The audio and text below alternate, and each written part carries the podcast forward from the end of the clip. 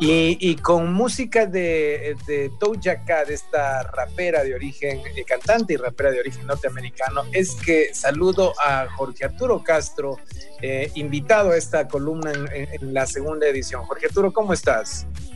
Muy bien, Toño, aquí a la medida de las posibilidades, un saludo también para ti, para toda la gente de la radio y para los oyentes en la, en la ciudad y, en, y todos los que nos suben por este, esta maravilla del streaming, ¿no? Justo eso hace un rato hemos estado comentando de cómo era antes y cómo era ahora y, y sobre todo la idea de, de esta propuesta de, para esta columna de este día eh, se basa en eso, en un viaje al pasado, en un escarbar en la memoria, como diría Santiago Armijos, ¿no? Así es, tal cual. De hecho, es, es, un viaje al pasado, quizá un pasado para, para los más jóvenes, es un pasado que, que, no lo vivieron, pero creo que para quienes tienen más de 30, 35 años, posiblemente es un pasado donde hay lugares comunes, ¿no? Sí, Toño. Eh, la, la, propuesta para hoy era, era hacer un viaje de cómo hemos llegado, cuál, cuál ha sido la evolución de los de los medios de consumo de, películas, series, del tema, el tema audiovisual que tanto nos ha influido en nuestra cultura eh, alrededor del tiempo, desde cuando tenemos uso de razón. Entonces, eh, ha, sido, ha sido un viaje apasionante que podría ser eh, paralelo a, a, la adopción de tecnologías, ¿no? Cómo, cómo esas tecnologías se han ido adaptando y, nosotros nos hemos ido adaptando a esas tecnologías para, para asumir eh, conceptos tales como la, actual viralización, ¿no? Eh, que, que, que, podía haberse asumido antes de, en, otra, en otro sentido, pero que también existía, ¿no? Claro, existía en una proporción obviamente mucho menor porque eh, los medios de comunicación no habían alcanzado la masividad que eh, hoy eh, se, vive, ¿no? Digo, del acceso, la masividad del acceso, me refiero a, lo, lo, fácil que es poder conseguir incluso o acceder a ver una película eh, en una plataforma que tú, o sea, que está disponible en una plataforma que tú no, has pagado, pero buscando la manera vas a encontrar realmente el acceso. Y, y, es algo que para los más jóvenes ya es un asunto común, pero quizá eh, para quienes nacieron en los años 70, para quienes nacieron en los años 70, para quienes nacieron en los años 50, esto era impensable y, y, y, básicamente nos remontamos a esos inicios de cuando se empezó a consumir contenido de películas a través de métodos caseros o en casa, más claro, eh, Jorge Arturo. Claro, eh, sí, pero eh, todo, todo pasa por el acceso, ¿no? Eh, yo, yo, recuerdo cuando, cuando era niño eh, acompañarle a mi papá a ver partidos de fútbol. No, no te puedo decir exactamente cuál partido de fútbol sería algún mundial, sería alguna Copa Libertadores, pero no había canales de televisión. Eh, así mis, mis, recuerdos primarios tenían que salir a, a ver a Catacocha los partidos de fútbol y, llevabas eh, el adaptador de, corriente alterna que se conectaba al encendedor del carro en un televisor blanco y negro eh, a la orilla de la carretera y los amigos de mi papá y nosotros jugando por ahí. No tengo la idea, pero eh, era, era complejo porque en, la, esa loja de, los, de finales de los 70, inicios de los 80, solo habían dos canales de televisión, o sea, el Telecentro y, y Teleamazonas, ¿no? Entonces, y, por ejemplo, no sé, no sé si, si, si estoy mal, pero la, la, sintonía de Teleamazonas no era eh, las, las 24 horas, no comenzaba desde el mediodía hasta, hasta la noche, ¿no? Y, ahí eh, eh, tenías, tenías que adaptarte a lo que tenías, a lo que, a lo que había. Te voy a interrumpir algo porque eh, quizá eh, la gente no, no, y, sería bueno explicar por, por qué había que irse a, Catacocha. a ver, acá la señal no llegaba. Alguien podrá decir, pero ¿por qué se iban a Catacocha si en Catacocha quizá tenían menos servicios de comunicación que acá? Pero era básicamente por un fenómeno bote que la señal de un canal puntual, hablemos Telecentro o Teleamazonas, que podía eh, quizá eh, em, eh, consumir en Catacocha, pero básicamente porque no es que había eh, eh, señal para ese lugar, sino que por un fenómeno de rebote eh, llegaba la señal a Catacocha, de lo que entiendo. Porque mira que yo nunca viví esto de, de, haber ido a, a, otro lugar a, ver un, una a, ver un partido de fútbol, pero alguna vez sí lo comentó Pablo Flores, que también es, fue compañero de nosotros en la escuela, y, y bien, alguna vez mi papá, si quizá lo hizo, como a mí nunca me enganchó el fútbol, eh, eh, no, no tengo el recuerdo de yo haber vivido esa experiencia. Creo que mi papá lo mejor lo hizo, pero yo debía haber estado en otro mundo, pero, pero es algo que fue recurrente a finales de los años 70. Así es, Toño.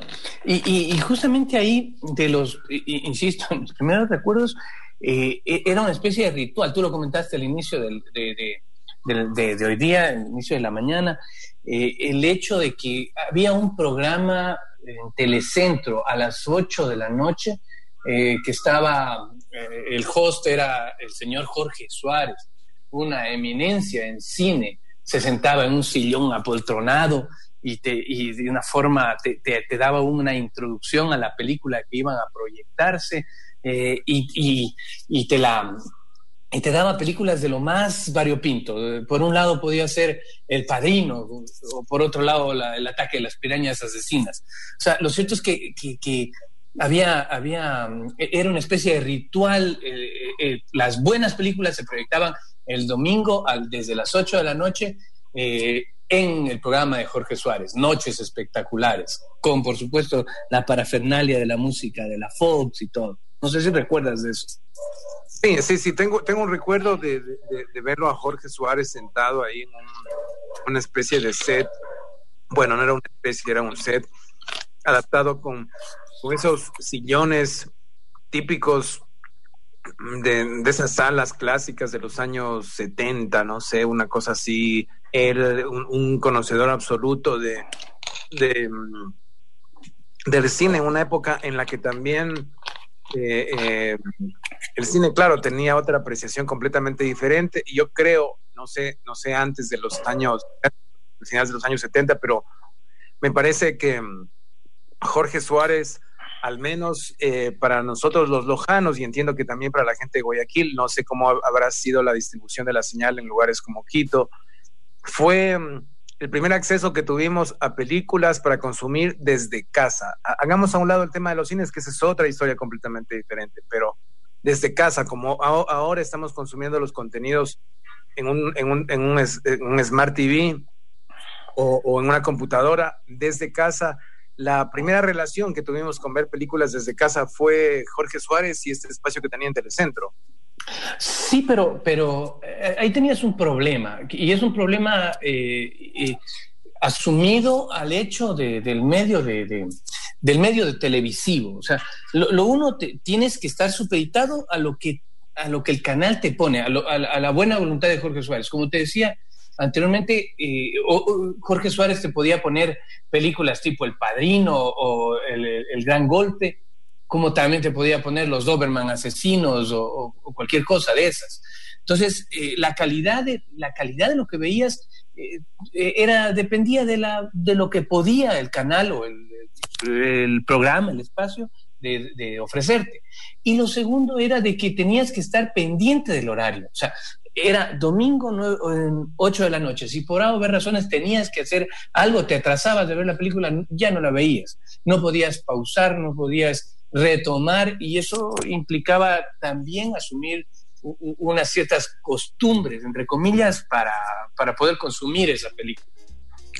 Bueno, pero era lo que había, digo, porque el ser humano se termina acostumbrando a una rutina y, qué mejor ejemplo que estos casi 60 días que estamos viviendo. 60 días en los que nos hemos acostumbrado.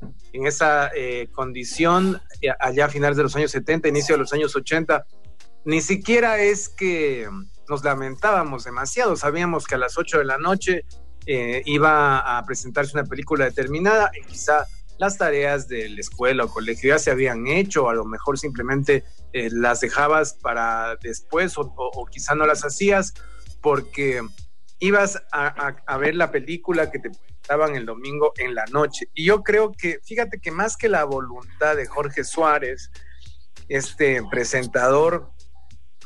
Supongo que tiene que ver también con, el tema de, que em, los derechos de, las películas que compraban eh, eh, eh, no les deben haber vendido carne y hueso, porque yo creo que tenían la, representación de la distribución para la región, para América Latina, les deben haber básicamente em, obligado a que compren de todo. Te pongo el ejemplo, hay, hubieron compañías, hubo una compañía de entretenimiento que, hacía shows, em, que vendía shows eh, eh, en España para, para, el mundo, ¿no? Eh, tenían Alejandro Sanz, tenían dentro de su catálogo David Bisbal y tenían otros artistas menores. Pero si tú querías comprar Alejandro Sanz, tenías también que comprar el hueso. Supongo que esa misma dinámica de venta se daba en las distribuidoras de películas, ¿no? Por eso es lo que estos canales tenían que programar eh, las películas que tenían que comprar eh, eh, básicamente en un paquete, ¿no? Yo, así es. pero supongo que debe haber sido así, porque, sí. porque manejaban el tema de la venta de contenidos. Así es, pero, pero dando un pasito más adelante en el tema, un tema tecnológico, ¿no? Yo creo que eh, toda, toda esa, esa, esa, forma, todos los mecanismos comenzaron a cambiar cuando eh, irrumpió, irrumpió la, la, la, venta, digamos, la comercialización de los, de los videocassettes.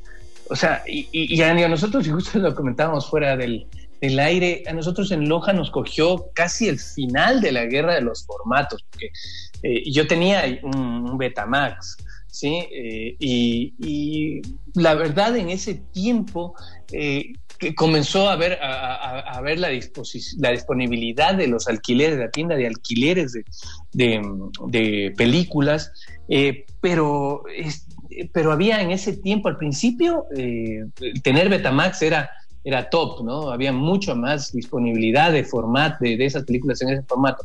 Pero poco a poco el VHS se fue así, fue imponiéndose eh, por diversas razones. Y, ya los que nos quedamos con un Betamax comenzamos a sentir lo que era lo que es actualmente la moda de la obsolescencia tecnológica. Yo creo que por ahí tenemos, está arrumado un montón de Betamax eh, eh, y, y, cassettes, ¿cuántos cassettes de esos deben haber por ahí, no? agregando al momento en el que el Betamax y el VHS llegaron a las casas, también quienes tenían más presupuesto, porque sinceramente ni siquiera es que todos en, un barrio tenían un reproductor. Así es. Eh, eh, quizá la gente que tenía más condiciones en el barrio era la que tenía un, reproductor de video, llámese Betamax o VHS. Y un plus, plus, plus, plus era tener eh, una cámara que, que, te grababa con la que tú podías grabar en un cassette de Betamax, que eran obviamente unas cosas gigantes, ¿no? Pero que también había gente que podía comprarlas, ¿no? Claro que sí. Y yo recuerdo el, que tenía el típico del barrio, que tenía el, el, em, la videograbadora de Betamax era Santiago, Santiago López. Él era el que, la familia de Adriano, eh, era el que tenía el, eh, eh, la, la videocasetera y era invitarlo para filmar los eventos, era la novedad. Pero bueno, más allá de eso, eh, el, advenimiento de los, de los cassettes de video eh, también promovió la industria de los videoclubs. Entonces, no, sé si recuerdan, y, como digo, como tú estás diciendo hace un rato, eh, sí, son, son temas como que viejos, de un pasado medio lejano, medio extraño puede parecer, pero lo cierto es que tú entrabas eh, a, un videoclub y era un videoclub donde había unos canchones con todas las películas en las paredes en cartoncitos con sus códigos, ¿no? Y comprabas una tarjeta de cartulina eh, en donde estaban los, tenías 30 películas para mes y, te, y, con toda la ilusión del mundo ibas a, a, la parte de adelante donde estaban los estrenos. Y, ibas a ver, ibas a preguntar y si es que estaba disponible ese estreno, entre comillas, que en realidad te lo estrenaban unos dos, tres meses después y no había frustración más grande que te digan está alquilada. Así. Claro, que, solía pasar, ¿no? Las, las películas, digamos, top, eh, eh, eh, realmente tenían mucha demanda y había que estar a la espera de que devuelva el, otro usuario para que te, te adquieren a ti la, la, copia, ¿no? Porque básicamente, eh, digamos las cosas como son, ni siquiera eran copias originales, eran copias de las copias. Así es. Así es, o sea, la verdad, la verdad, y, yo creo que, que por ahí, eh, hasta, o sea, este, este negocio de los bioclubs, este, estamos hablando de hasta el año, hasta finales de los 90 todavía existía. De hecho, justo conversábamos con mi esposa el día de ayer de que vimos, por, por tu intermedio, vimos una de las mejores películas que he visto en mi vida, Tesis de Amenábar en formato VHS. Sí, sí, sí, sí, sí. Es, es que básicamente los reproductores, tanto de, de, de, Betamax como de VHS, sobre todo los de VHS, se quedaron hasta, yo diría, inicios de los 2000 o finales de los 90. Sí, sí, sí, sí, sí, por ahí. Pero mira, mira, es, importante que, ese, medio así de, distribución de, películas era el que mejor se asemeja a lo que tenemos hoy, porque la calidad, como tú bien lo dices, era, no eran ni copias de las copias. Eh, tú escogías, tú podías ir y escoger, ponías tu código, estaba disponible, te entregaban, te daban la película, tú escogías, tenías la libertad de pedir lo que, lo que, lo que querías. Y también a la hora de que lo veías, por supuesto. Eh, si, si te dormías, le parabas, regresabas eh, con el rebobinador ese inmenso que había, pero, pero de cierta manera una especie de, liberación rudimentaria a la, entre comillas, dictadura que te imponía la televisión. Lo, vemos así como ahora como dictadura, pero yo creo que era lo que había, porque también he, podido percibir a veces la, digamos, eh, la idea que se tiene de que México dominaba el tema de los contenidos en esa época a través de programas como Siempre en Domingo, El Chavo del Ocho, pero eh, básicamente fue un dominio eh, en, base a las herramientas que, habían, ¿no? O sea, e, e, era limitado el asunto de, que hayan tantos medios para consumir información. Solo recordemos que acá en, el país, o, no en el país, sino en la ciudad, acá en Loja, fueron llegando paulatinamente los canales nacionales. Tú mencionabas que inicialmente teníamos la señal de Telecentro, la de Teleamazonas, y después fueron llegando los, las, señales de los demás canales, porque también, eh, como, como sigue siendo ahora una prioridad los mercados principales, creo que Loja era un, lugar que no representaba una gran rentabilidad para eh, los canales de televisión llegar, ya que estamos en la, zona fronteriza, ¿no? Entonces, e, el acceso era limitado, no sé si por una dictadura, yo digo que era lo que había. Sí, pero mm, justamente eh, tú estás, eh, has nombrado el, siguiente paso en esta, eh, en esta memoria histórica, la proliferación de los canales, porque fue, fue, años, yo recuerdo todos los años de mi infancia en los cuales solo hubo esa dualidad telecentro y teleamazonas, pero cuando más o menos en el año 87, 88, no recuerdo muy bien exactamente el año, pero entró Gamavisión fue un boom. O sea, eh, eh, una de, las cosas que, a mí me, gustaba más de Gamavisión era el tema, y, yo descubrí recién ahí el tema de los monstruos de la Hammer, porque tenía un espacio en los sábados por la tarde donde daban las películas clásicas de terror, eh, el Drácula, el Frankenstein, y, y, uno pudo, pudo tener mayor oferta, digamos, de contenido audiovisual, porque, porque, como dices, era lo que había, tener dos, a comenzar a tener tres y, con una diversidad eh, era mucho mejor.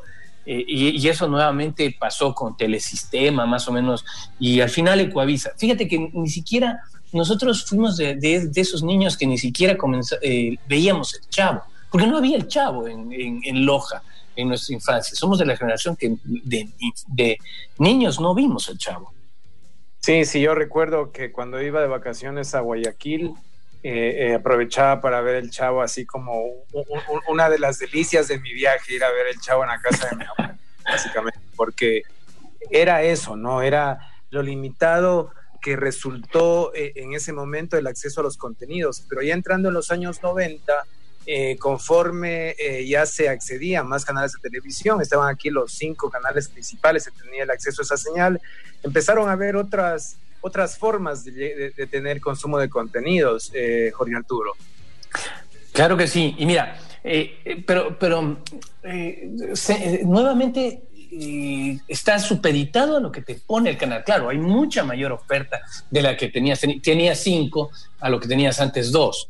Eh, también los horarios es, un poco más, eh, se, vuelven, igual se, continúas atado al horario, pero algo que no mencionamos era el tema de los, y no hemos conversado sobre eso, es el tema de los comerciales.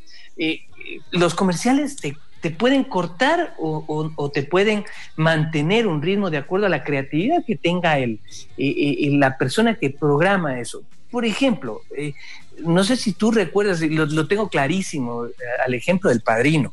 En la película El Padrino te enviaban a comerciales justo después del desvanecimiento en negro de la muerte de Sony, después de la parte del haciendo un spoiler, por supuesto, del, del peaje.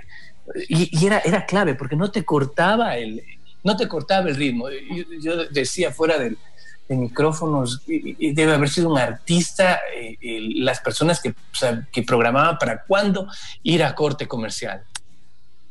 Sí, eh, fíjate que yo no vi El Padrino en la, en la tele, no, no recuerdo haberla visto, ya la vi yo después, eh, básicamente creo que la vi en, ya en un sistema casero. Sí, está el tema del elemento de los comerciales, que, que, es el fin básicamente de los medios de comunicación, que sigue estando ahí presente, pero de otra forma. Quizá no te interrumpe eh, eh, ahora mismo eh, Netflix con, comerciales de esa forma, pero te está metiendo información o te están metiendo información las plataformas digitales, información publicitaria de otra forma.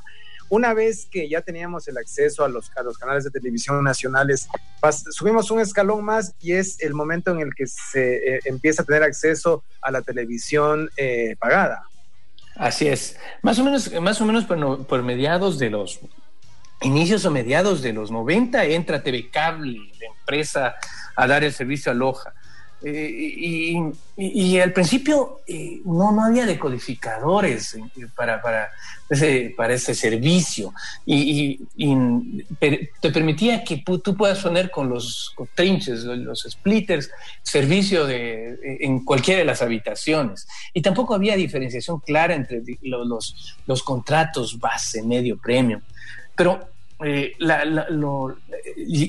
asentándonos en el tema que estamos conversando, la oferta de programación te subía exponencialmente y a una calidad superior eh, a, nivel visual y, a nivel de cantidad.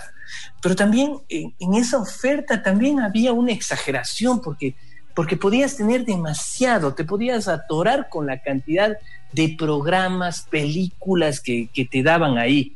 O sea, pescar algo también se convirtió en una cuestión de suerte. Y me recuerdo que la empresa te ofrecía por unos pesos más la revista TV Guía, donde habían las letras chiquitiquiticas, donde te, te, te ponían la programación. No sé si alguien leía la programación, la verdad.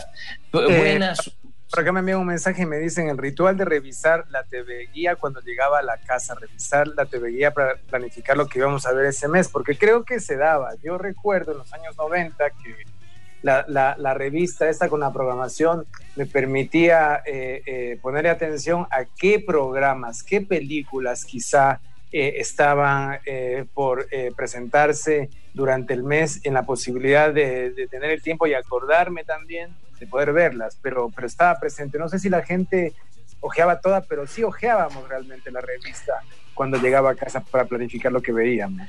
Pero te, pero te obligaba a, programar, te obligaba a, hacer el esfuerzo de acordarte que tal día a las 16 horas 45 van a dar eh, determinada película, ¿sí? No había cortes, por supuesto, pero, pero ya tenías que hacer ese esfuerzo. Y, la verdad es que tampoco era, eh, exceptuando ciertos canales como los HBO, los Cinemax, los Cinemax, eh, no sé, todavía no era, no era algo especializado como para, como para consumir eh, producto audiovisual eh, de, películas o series. Todavía no estábamos entrando en la era dorada de la televisión con, las series eh, que, ahora estamos viendo, ¿no? Y que quizá empezó, empezó con, con, series que hoy siguen siendo realmente clásicos, ¿no? Friends, los mismos Simpsons, mm. que, que, que tenían sus temporadas, los Simpsons me parece que a finales de los años 80 y en el caso de Friends desde el año creo que 94-95. Así es, y te le repetían, y te repetían, y los Simpsons te daban, y creo que hasta ahora, ¿no? Ya, ya, yo ya he perdido la costumbre de ver eh, televisión por cable, pero eh, te les repetían y te les repetían eh, en el transcurso del día, de la tarde. Entonces, de, tenías que ver, algún rato haciendo el zapping, tenías que ver algún rato alguno de esos programas. Claro, incluso las películas, digamos, que se estrenaban, que eran como la, carta de presentación de la TV Guía, te las eh, repetían en varios horarios, ¿no? Porque, eh, digo, si no la veías el día del estreno, podías verla tres días después, cinco días después, eh, la, empezaban a programar en varios horarios para, para, poder consumirlas. Claro que sí. Y dando, dando un poquito más adelante, dando un paso más adelante, digamos a, la parte de, de, los VCDs y los DVDs. Y es cuando comienza la cosa a ponerse peleaguda porque son, son, son métodos paralegales en realidad. Recuerdo más o menos en el año 2000 compré mi primer reproductor de, de VCD. Entonces, eh, yo recuerdo que la primera película que conseguí por ahí eh, era El Sexto Sentido. La conseguí carísima en dos CDs eh, con una portada de cartón así.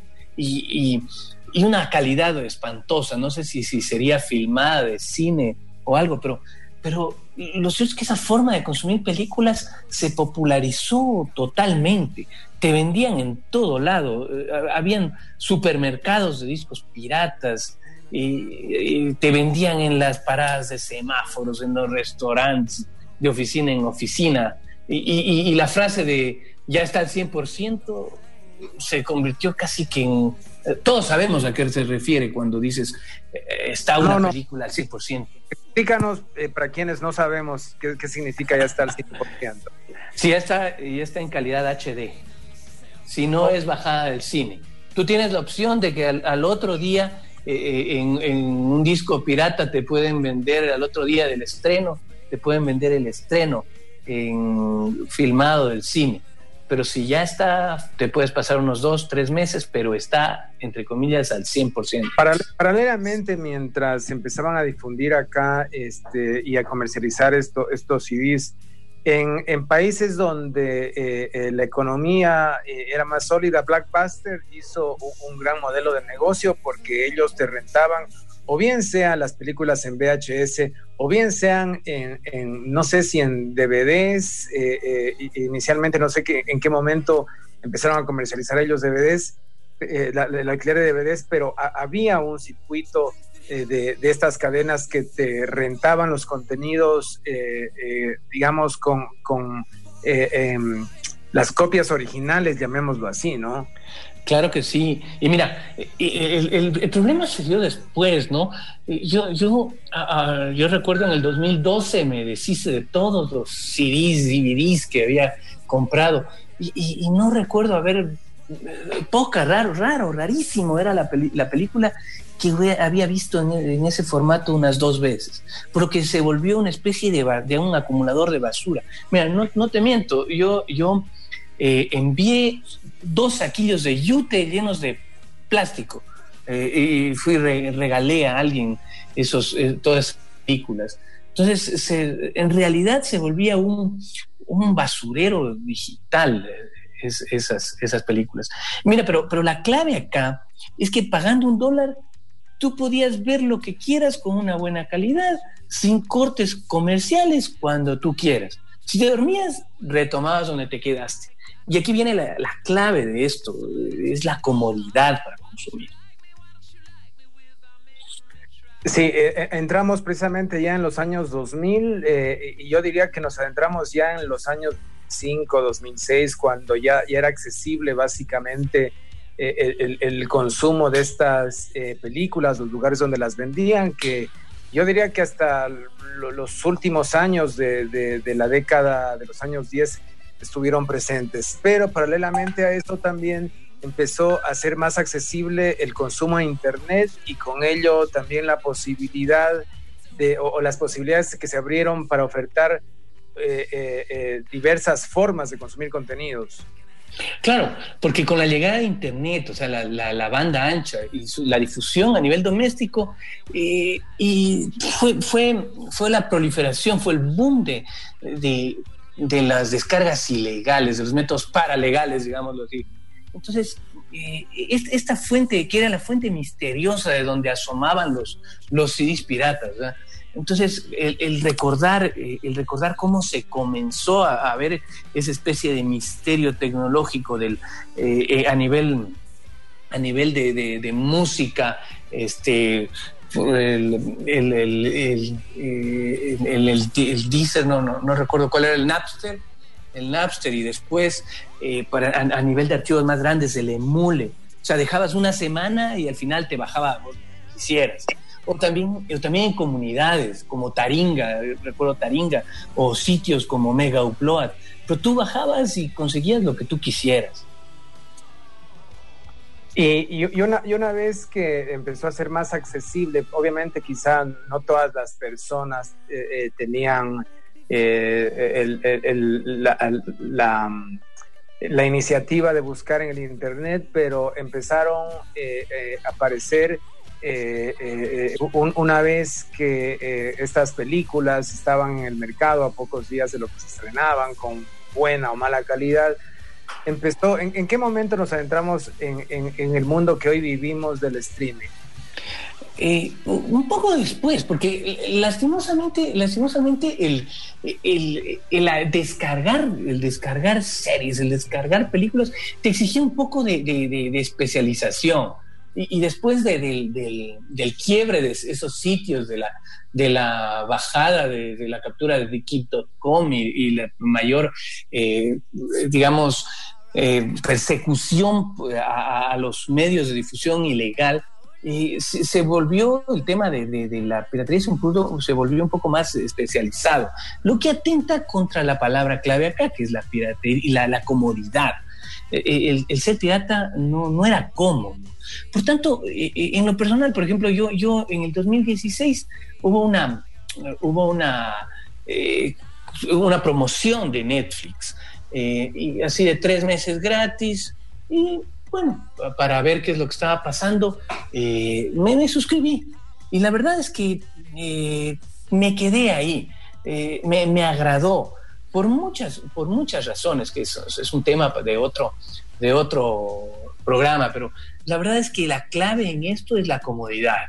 No hay nada más fácil que coger, eh, apoltronarse en la silla de Jorge Suárez y hacer un clic para ver lo que tú quieras a la hora que tú quieras, sin los cortes comerciales, sin nada que te cambie el ritmo y, en la mejor calidad que, puedas. Entonces, yo creo que, el, streaming eh, te, satisface esa necesidad tuya de comodidad eh, como consumidor.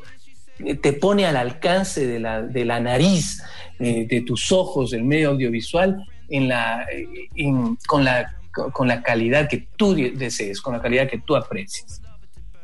Y, llegamos básicamente al, presente en el que creo que Netflix fue quien nos adentró en este mundo del streaming, si bien ya habían otras eh, compañías que venían desarrollando esos contenidos, tengo entendido que HBO ya hacía lo suyo, pero hoy estamos en, un momento en el que hay un montón de, estas compañías de entretenimiento ofreciendo eh, sus servicios de streaming. Y yo creo que quedará para hablar en otro momento de quién resultó el gran ganador eh, en, esta pandemia de todos estos métodos de, poder consumir películas y series eh, eh, en, el, en, el, momento que, el consumidor, que el usuario lo, desea, ¿no? Así es. Mira, pero tal, es así que, que, la marca Netflix, o sea, se ha convertido como en un activo, ¿no? Eh, tienes Netflix, es más o menos parecido a decir, tú tienes, este, tomas una Coca-Cola o compraste Pinoclean. O sea, es el las completo, con la comodidad, el concepto que hablábamos hace un rato de viralidad, el horario accesible, cero complicaciones, que creo que es la clave acá. Pero la verdad es que es, un viaje apasionante el, el, saber cómo vinimos de una especie de prehistoria audiovisual, mediática, de consumo de cultura pop, a lo que tenemos ahora. Una facilidad para disponer de lo que queramos y para viralizarlo con quien queramos.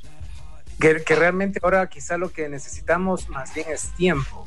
Eh, eh, ver, ver, antes quizás nos sobraba tiempo en los años 80, eh, cuando eh, Jorge Suárez presentaba su película eh, de los domingos a las 8 de la noche. Hoy lo que requerimos es tiempo, porque creo que el tiempo es ahora mismo demandado no solo por estas plataformas de, de, de, streaming, sino por, por otras ofertas que hay en el mercado que requieren de tu atención. básicamente hoy la, la, atención de la gente creo que es un activo eh, deseado por las compañías grandes eh, eh, y, es algo completamente diferente a lo que se vivió 40, 35 años atrás, Jorge Arturo. Así es, Toño. creo que eso queda, ese, ese análisis, que es muy importante también hacerlo, o lo queda para una próxima. Así es, eh, súper interesante el planteamiento de, de, la columna del día de hoy de Noches Espectaculares a Netflix. Noches Espectaculares se llama el programa, ¿no? Así es, y cambió, cambió con el tiempo porque le pasaron a Telesistema y, ahí salía, pero hacía Noches del Oscar.